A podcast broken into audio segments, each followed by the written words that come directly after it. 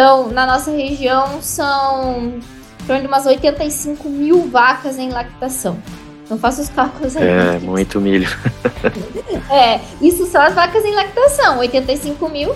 E aí tem as vacas secas, as novilhas, é, toda, toda outra parte do rebanho. Né?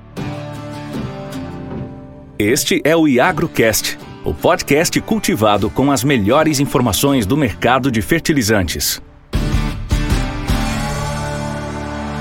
Pessoal, sejam bem-vindos ao nosso primeiro episódio de 2023 do podcast, o IagroCast. É, a gente vai falar já já com a Marion, né, mas antes de trazer a Marion, Queria desejar a todos aqui um feliz 2023, de muita prosperidade, principalmente saúde para todos os nossos ouvintes. Que esse ano a gente consiga entregar ainda mais do que foi em 2022, esse podcast que começou de uma forma sem muita pretensão e, e lá se vão mais de um ano, quase um ano e três meses aí que a gente vem produzindo conteúdo. E a Lê, né, que já está com a gente aqui algum tempinho também fazendo overview de mercado, eu vou passar a bola para ela Lê, seja bem-vinda, feliz 2023 para você também. E o que que esse ano, pelo menos essa semana, os próximos dias, é, nos traz de importante aí para o mercado de fertilizantes, esse mercado que já tem rodada aí para safra 23, 24, a gente está no meio de entrega de safrinha, sem falar em outras culturas que são importantes Brasil afora, como cana-de-açúcar, etc. Vamos lá, seja bem-vinda, Lê. Pessoal, tudo bom? Antes do que nada, feliz ano novo, que 2023 venha com muitas conquistas e muitos negócios para todos. Então, na verdade, é, essa semana o mercado está relativamente parado, até pela época do ano, inclusive várias publicações elas ficam com essa semana de recesso, então não tem preços publicados essa semana, mas dos negócios que têm acontecido, a gente no nitrogênio consegue ver de que esses preços continuam sob pressão. A gente conseguiu ver uma queda de uns 5 a 10 dólares, dependendo da origem. As ofertas no geral para ureia estão embaixo dos 500 dólares, sendo que os produtores mais tradicionais, por falar assim, tentam segurar esses preços em 500, nos 500 CFR e origens acionadas já no patamar de 480. Já no fósforo, o mercado está mostrando bastante mais firmeza. A gente tem observado essa tendência desde é, algumas semanas atrás. A perspectiva para 2023 é que provavelmente vai ter uma disponibilidade reduzida de algumas origens, então, consequentemente, o mercado está com essa leitura tomando posição e a gente está vendo que esses preços estão aumentando entre 5 a 10 dólares por negócio. Então, hoje o patamar para um MAP CFR já está em volta dos 650 para novas ofertas. No potássio, a maioria das discussões e análises estão girando em torno a qual vai ser a estimativa de estoque de passagem para esse ano, de 2022 para 2023. Tem alguns analistas que estimam que tem um, um estoque que é suficientemente grande e que precisa ser movimentado para conseguir trazer esses preços para cima.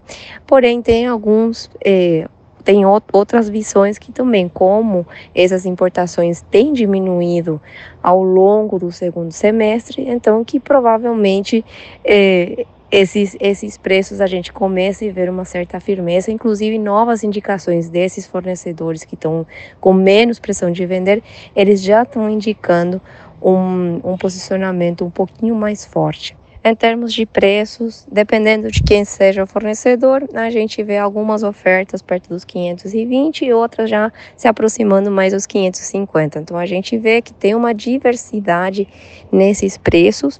É, a demanda vai estar lá, os, os fundamentos de demanda, de perspectiva de consumo de fertilizantes são muito positivos para 2023.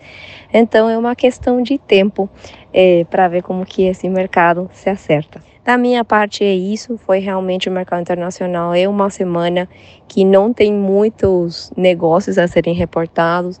É, do mercado nacional, o foco realmente está em entregar, em fazer bater essas metas de faturamento para o fechamento de 2022. Então, a gente espera que ao longo dessa semana e já na próxima, a gente consiga ver um pouquinho mais de atividade e novos preços para a gente reportar. E agora sim, com a nossa estrela do episódio, né? Vou falar que eu fiquei ensaiando o nome dela aqui, pessoal, que é a Marion Strack Dali Carbonari. Eu estava até vendo aqui o currículo da, da Marion, a gente estudou na mesma universidade, mesmo que eu tenha feito só um período curto, que foi lá na Universidade do Paraná, mas para apresentar ela de forma formal aqui, né, depois ela fala com as palavras dela, a, a Marion, que ela é zootecnista pela Universidade Estadual de Ponta Grossa, depois ela fez o mestrado em zootecnia pela Universidade Federal do Paraná, só que ela é mais novinha do que eu, e depois ela também fez um doutorado em zootecnia pela mesma universidade. Ela tem uma carreira profissional aí como pesquisadora do setor de forragicultura da Fundação ABC, ela também é diretora de pesquisas e projeto na MSDC Consultoria, é professora de graduação e professora de pós-graduação. Né, dá para a gente ver que ela tem um pezinho tanto ali na, vamos assim, lá onde a mão suja de graxa, e também onde a gente produz as informações para sujar a mão de graxa. Marion, seja muito bem-vinda, obrigado por ter aceito o nosso, o nosso convite para participar aqui do nosso primeiro episódio do Agrocast 2023, e conta para o pessoal aí, quem que é a Marion e da onde carrega tanto nome complicado aí? eu, que, eu que agradeço o convite, Jefferson, é um prazer estarmos aqui abrindo esse ano de 2023, né? Olha, deu certo ensaiar porque falou certinho, a Marion está aqui da mesmo. então, então, deu certo. E realmente, é, eu tenho uma empresa de consultoria, né, que é a MSDC Consultoria, e hoje a gente atua em diferentes pilares. A gente atua desde a parte da pesquisa como a extensão a esses produtores e também na linha de ensino com a graduação e com a, a pós-graduação. A gente está aí focado em todos os pilares que, que a gente pode ter, porém o foco é na área de forragicultura, que é a produção de alimentos para ruminantes, né? Esse que é que é o nosso grande foco, produção de volumosos, uhum. alimentos conservados, nesse sentido.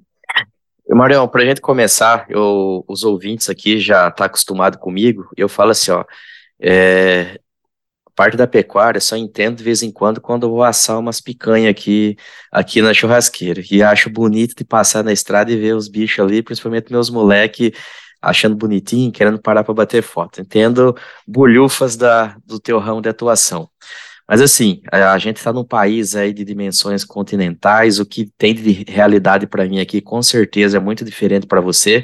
Para o pessoal entender, você que está no interior do Paraná, qual que é o perfil do, do teu cliente, o perfil do pecuarista que está atuando aí? Realmente, essa é uma pergunta muito interessante, porque a região que eu atuo, que é a região dos Campos Gerais, que eu moro em Ponta Grossa, fica em torno de 100 quilômetros de Curitiba, capital do Paraná. Nós ficamos a 40 quilômetros de Castro, que é considerado a capital nacional do leite.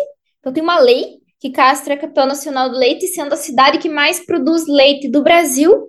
E colado também com a gente aqui, Ponta Grossa, tem a cidade de Carambeí, que é a segunda uhum. cidade que mais produz leite do, do Brasil.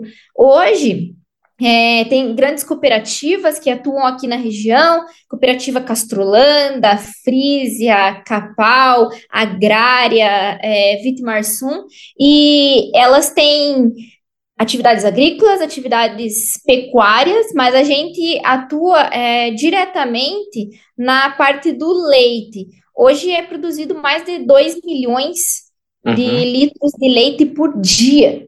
Caraca. Estão chegando a quase 3, na verdade, uhum. milhões de leite por dia. São produtores de alta tecnologia, produtores de ponta, que investem muito em tecnologia para os seus animais. A grande maioria tem descendência holandesa, descendência alemã, então são europeus aí que realmente é, se dedicaram, estão na terceira ou quarta geração que esses imigrantes vieram para cá, nessa região, e tem um grande foco aí na produção leiteira, com animais com excelentes produtividades. Uhum.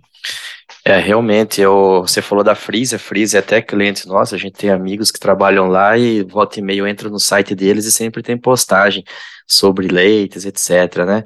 E, Mariel, me diga uma coisa, tipo, eu não sei, assim, se dentro da, da, da, da tua graduação e na pós-graduação, se você já começou a trabalhar com produção de volumosa ou se, ou se você, é, hora que começou a ter contato com o mercado de trabalho, se você percebeu é, essa importância aí, tipo, em ajudar, em melhorar, em criar novas ferramentas, enfim.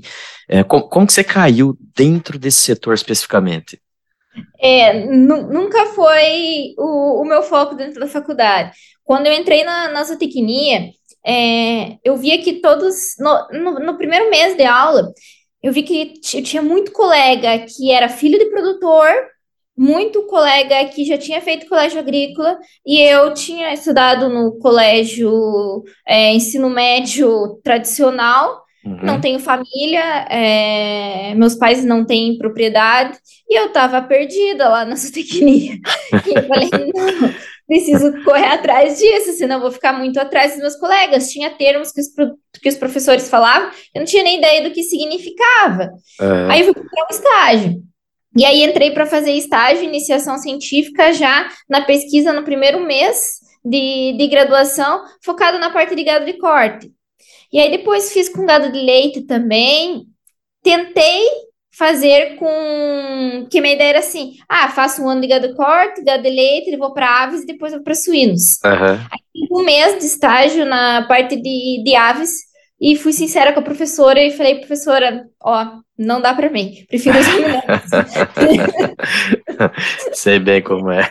É, e aí voltei para a área de, de, ruminantes. E fiquei, é, os meus projetos principais que eu ajudava, né, que tinha iniciação científica, era focado na parte de qualidade de carcaça, qualidade de carne, de bovídeos, porque tinha tanto búfalos quanto, quanto bovinos. Uhum. E quando eu fui para o estágio final, apareceu uma oportunidade de emprego na Fundação ABC, que é uma instituição privada que faz pesquisa para essas três cooperativas que eu citei. Surgiu uma vaga para trabalhar como pesquisadora nesse, nesse setor.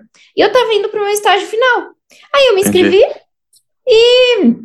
e eles me chamaram, eu não podia ser contratada porque não era zootecnista, eles me chamaram para fazer seis meses de estágio e se desse certo eu ficaria lá na área de forragicultura. Foi aí que eu acabei entrando nesse caminho e nunca, nunca mais saí. Legal. E um outro ponto, assim, né? Quando a gente pega aqui na região do Cerrado, não é, não é tão comum, é, vejo poucos pecuaristas fazendo, que é fazer a famosa silagem de milho, né? Eles vão lá, plantam milho, né? Quando tá no ponto específico ali, vão lá, geralmente aqueles que faz aqueles sucos em V, gigante, né? Compacto. É os silos trincheiras. Silos trincheiras, exatamente. Eu falei para você que eu não entendo nada de, de pecuária, né? E aí depois eles vão vão vão tratando ali da do, dos animais, principalmente no período de, de seca, que aqui no Cerrado é bem característico, né? A chuva para ali final de maio, vai voltar lá só no começo de outubro, né? E, e, basicamente milho que eu vejo. Às vezes eu ouço, vejo alguma coisa circulando no WhatsApp, eles fazendo silagem de capim, aí não sei se é capim elefante, tifton, sei lá o que, que, o que é. Mas assim, com o teu olhar de, de técnica, qual é a principal diferença entre a necessidade de produzir volumoso aí no Paraná com quem produz volumoso principalmente em região de Cerrado? Sim, são mundos completamente diferentes. Por quê? Porque nós aqui estamos numa região que é subtropical. Nós temos. O que, que, que, diferencia é, as, as nossas regiões? O que acontece para vocês nos meses de inverno? Que inverno que a gente chama é, é abril, maio, junho, julho, agosto, que é a época da seca para vocês. É seca quente seco e quente. Para é. nós é frio, chega a temperatura negativa, zero graus. Sim. E se a gente pensa nas braquiárias, por exemplo, para vocês, elas vão estacionar a produção porque não tem água. Isso. E para nós, estaciona a produção, nós temos água suficiente, nós temos chuvas também no, no inverno. Para nós aqui, se der 30 dias sem chuva, a gente já está se descabelando, é um horror, já está um caos aqui. Uhum. E acontece, nós temos geadas. Verdade. E aí as perenes também estabilizam a, a produção. Hoje, é, na, aqui na nossa região, o, mais de 70% dos produtores das propriedades em si, os animais são confinados. Então, por que a gente precisa produzir volumosos conservados? Porque nós precisamos levar o alimento para esses, esses animais. Mas, independente se a gente está falando aqui é, da região sul ou de outras regiões do Brasil, quando a gente conversa em relação à produção de volumosos, a silagem de milho, ele entra como um carro-chefe. Por quê? Porque ela é um volumoso que tem alta produção de massa e é um volumoso que tem uma qualidade energética devido à sua produção de grãos muito alta. Uma boa digestibilidade de fibra, fornece aos animais uma fibra fisicamente efetiva. Por isso que hoje o volumoso mais utilizado é a, a silagem de milho, por esse custo-benefício dela, de ter uma excelente qualidade, uma excelente produção, e aí acaba que tem um processo de mecanização facilitado em relação aos capins, por exemplo. Os capins, eles têm matéria seca mais baixa, uhum. e aí o processo fermentativo é um pouco mais difícil em relação ao milho. Aqui nós fazemos também, não sei se já viram aquelas bolas brancas que parecem uns marshmallow, que ficam às vezes na beira das estradas, assim. Eu Ou nunca vi. É, é, é os pré-secados que a gente diz. É, a gente consegue produzir silagem pré-secada também com como uma opção é, volumosa proteica dentro das, das propriedades. Então, hoje, assim, a gente tem uma gama, uma variedade muito grande de possibilidades de, de volumosos, principalmente para aqueles animais ali que eles ficam a pasto e acontece que não tem seca e não faz aquele efeito sanfona no boi, né? Que ele engorda durante as águas e chega no período das secas, ele perde peso e aí ele fica muito tempo no pasto até ele conseguir ser terminado, fica aquele boi mais velho, onde uhum. a qualidade da carne vai reduzindo e todos esses aspectos assim, né? E quando, e quando o pessoal aí do Paraná faz esse volumoso, é, igual falou assim, imagine, você, eu não sei que época que, que você escolhe esses volumosos para ensilar, é, porque a gente pensa assim, ó, eu do lado de cá pensando, se você vai no inverno, uma mão de obra doida, porque imagina, o inverno de vocês é, é úmido, né? Uhum. Cho chove durante o inverno. Imagina para um operador tá fazendo essa, essa operação aí. E depois, logo que chega o verão, é quente e, e a umidade não deve baixar tanto também, uhum. né? Do ponto de vista operacional, o que, que, que o pessoal sofre para conseguir ensilar isso aí? Excelente pergunta. É, ó, vamos, vamos, vamos por partes. É, vamos pensar assim: vou separar aqui o nosso sistema em sistema de verão e inverno. Quando eu falo em sistema de verão, nós estamos falando aí nos meses de setembro, outubro, novembro, dezembro, janeiro, fevereiro, março. Quando eu falo uhum. de inverno, nós estamos falando do meio, de abril aí até até o setembro. Então, em uhum. setembro, a gente faz o, a semeadura do nosso milho safra, que é o carro-chefe do volumoso. As vacas aqui comem em torno de 30 quilos de silagem de milho por dia. Então, precisa Entendi. produzir. Então, na nossa região, são em torno de umas 85 mil vacas em lactação. Então, faça os cálculos aí. É, muito milho. é, isso são as vacas em lactação, 85 mil. E aí tem as vacas secas, as novilhas, é, toda, toda outra parte do rebanho, né? Mas então, a gente vai plantar na época preferencial, aqui é setembro. Claro que tem uns que entram no cedo, agosto, tem outros que entram um pouco mais no tarde, é, outubro, novembro. Mas plantamos em setembro e vamos colher em janeiro, fevereiro o milho silagem. É bem nesse período onde que nós temos também uma grande quantidade de chuvas. Uhum. Mas o que acontece? A gente tem que tentar é, ver aí os dias que. olhar a previsão do tempo, é, ver junto com o ponto certo da, da lavoura e tentar conciliar isso. Aí, quando a gente vai para o inverno, nós temos não só a questão das chuvas, mas nós temos o período de molhamento das plantas. Então a gente não pode ter milho aqui na nossa região no inverno. Por quê? Porque o milho morre com a geada. Nós temos geadas, então milho não é uma possibilidade. A gente vai entrar com culturas que vocês não têm a possibilidade, que são culturas de inverno. Por exemplo, a aveia, o azevém, é, temos trigo, triticale, cevada, são várias opções que nós temos. Quando nós vamos para as aveias forrageiras e para os azevens, nós temos que fazer pré-secado. Silagem pré-secada. Por que, que a gente não faz feno disso? Justamente porque nós temos um período de molhamento uhum. é, foliar muito alto, porque de manhã tem muito orvalho. Sim. Assim, chega 10 horas da manhã, ainda as plantas estão molhadas. Por quê? Porque tem uma grande quantidade de, de orvalho, mesmo que saia sol. É, aí o que, que, o que acontece? A gente vai cortar esse, esse material, a gente deixa ele pré-secando no campo, depois a gente vem com uma máquina espalhando, outra máquina para formar umas leiras, depois vem outra máquina para enfardar ou para levar para um silo. E por que, que a gente não faz o feno? Porque o feno precisa desidratar até 85% de matéria seca. Entendi. E com essa umidade que a gente tem, não dá para secar o feno. Ele fica lá cinco, seis, sete dias no campo e ele não chega a desidratar totalmente.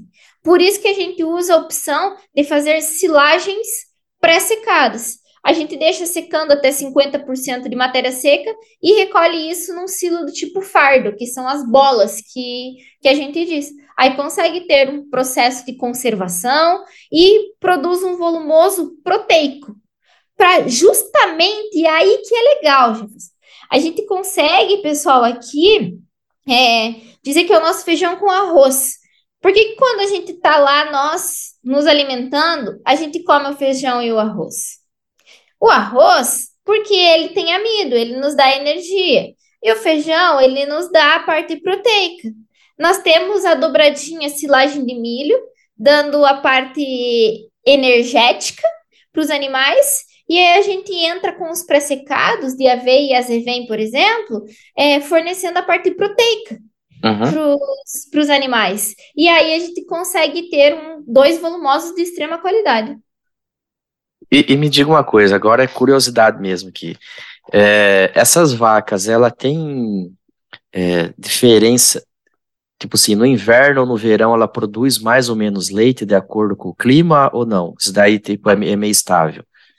É, assim, geralmente o que acontece no inverno, ela tem uma melhor produção. Por quê? Porque são vacas holandesas, de raça holandesa, são as vacas da raça Jersey, e mesmo uhum. que aqui as nossas temperaturas não sejam tão altas no verão, para esses animais elas são altas. É, então a gente tem ventilador, tem aspersor, tem várias técnicas utilizadas dentro das propriedades para esses animais ficarem em conforto térmico. Mas, mesmo assim, é, no inverno elas têm melhores produções com combinado a várias coisas. É, a, a parte da questão da alimentação, dos volumosos, a questão da temperatura, que tem uma, um melhor conforto térmico para esses animais. E aí, é outra vantagem que a gente tem, né, Jefferson? Olha aqui, ó, duas coisas que eu falei que diferenciam a gente de outras regiões do, do Brasil. Uhum. É, é, é, a possibilidade de produzir essas forrageiras de inverno que têm excelente qualidade e a possibilidade de ter esses animais nas raças puras e não cruzadas para que consigam produzir grandes quantidades de leite. Então, o clima e o nosso clima favorece muito, por isso que a gente consegue ter altas produções dentro dessas, dessas propriedades. E claro, como eu falei, os produtores usando alta tecnologia, bom manejo, as cooperativas, elas são realmente cooperativas mesmo, uhum. e os técnicos estão é, aí ligado aos produtores na assistência técnica, são produtores que gostam muito de investir. Esses produtores daqui da nossa região são produtores que os filhos já estudaram fora, uhum. eles fazem viagens técnicas é, para o mundo inteiro para entender a questão das tecnologias. Então, realmente são bem tecnificados. Mas, claro, também temos nossos problemas, né? Não Sim. é um mar de rosas, não, é muito batalhado. É, é assim, interessante porque eu, eu conheço a região tua assim de passagem, né? Estudei também um período em Curitiba, passava por aí quando eu ia para casa, mas tem uma leva de produtores, Carambeí e outras cidades que você mencionou, que há 30, 30 e poucos anos atrás, eles vieram aqui para o interior do Maranhão para desbravar uma região que, inclusive, tem o nome de Batavo hoje, que era a antiga cooperativa Batavo, que eu não sei nem como que é o nome dela hoje, não sei se é a Frisa, se é alguma outra. Né? E eu conheci algumas pessoas, às vezes até clientes seus, Dijkstra, tantos outros aí, né? É que Dijkstra, Dijkstra tem, tem um monte. Tem um monte, né? O Balk, na verdade, é o Balk Dijkstra. Ah, o Balkenham da Fazenda Freeze, assim, já fui lá várias, várias vezes. Fazia inglês na escola da, da Mike, da, da esposa da esposa dele, fazia inglês e holandês, eu estudava ah, inglês legal. Uma excelente legal. pessoa. É, e, e, assim, tipo, por tudo que você falou até agora, é, assim, com o meu olhar de leigo de novo, dá a nos entender que a região sul ou regiões que têm um clima parecido com o teu, vai ter uma vocação maior para a produção de leite, e por isso que o gado de corte, principalmente, ele já está ficando achatado aqui para o nortão do país, né?